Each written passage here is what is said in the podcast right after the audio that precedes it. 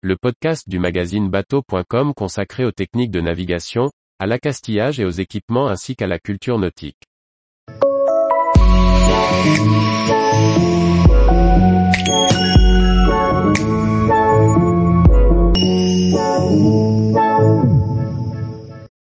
Combien de milles vais-je pouvoir parcourir avec mon plein? Par François-Xavier Ricardou. Je viens de faire le plein de mon bateau et de remplir le réservoir avec 101 litres. Mon bateau consomme 7,5 litres par heure pour une vitesse de 7 nœuds. Combien de milles vais-je pouvoir parcourir avec ce plein? Voilà une question importante, l'autonomie de son bateau. Il faut bien la calculer pour assurer ses navigations en toute sécurité, sans se faire piéger. Pour commencer, nous allons calculer le temps de navigation possible à la vitesse donnée. On prendra en général pour cela la vitesse de croisière habituelle. Il faut diviser la quantité de carburant dans le réservoir par la consommation horaire pour connaître le temps de navigation possible. Ici, si je consomme 7,5 LH, avec un réservoir rempli avec 101 litres, je vais pouvoir naviguer 101, 7,5 égale 13,46 H ou encore 13 heures et 27 minutes. Si l'objectif est de faire des ronds dans l'eau, cela suffit comme information. Mais si vous souhaitez savoir où vous pourrez aller, il faut calculer l'autonomie en termes de distance.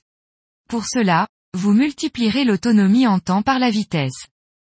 Dans notre cas, en 13 heures et 27 minutes, si je navigue à la vitesse de croisière de 7 nœuds, c'est-à-dire 7000 par heure, je vais parcourir 13,46 x 7 est égal à 94,22 000.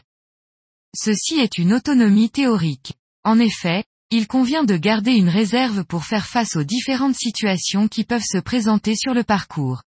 En effet, si le vent se lève vous pourrez être contraint de ralentir ou encore de forcer le régime moteur, ce qui va augmenter la consommation.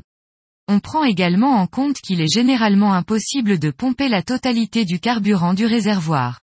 Pour intégrer cette réserve, on peut considérer que garder 30% semble une bonne mesure. On peut l'intégrer dans le calcul en considérant que l'on n'a pas les 101 litres de carburant, mais seulement 70% de ce carburant, soit 70,7 litres. Il faut alors reprendre le calcul avec ce nouveau niveau de réservoir. Mais on peut aussi diminuer de 30% la distance possible à parcourir, 94,22 000 moins 30% égale 65,95 000. Tous les jours, retrouvez l'actualité nautique sur le site bateau.com. Et n'oubliez pas de laisser 5 étoiles sur votre logiciel de podcast.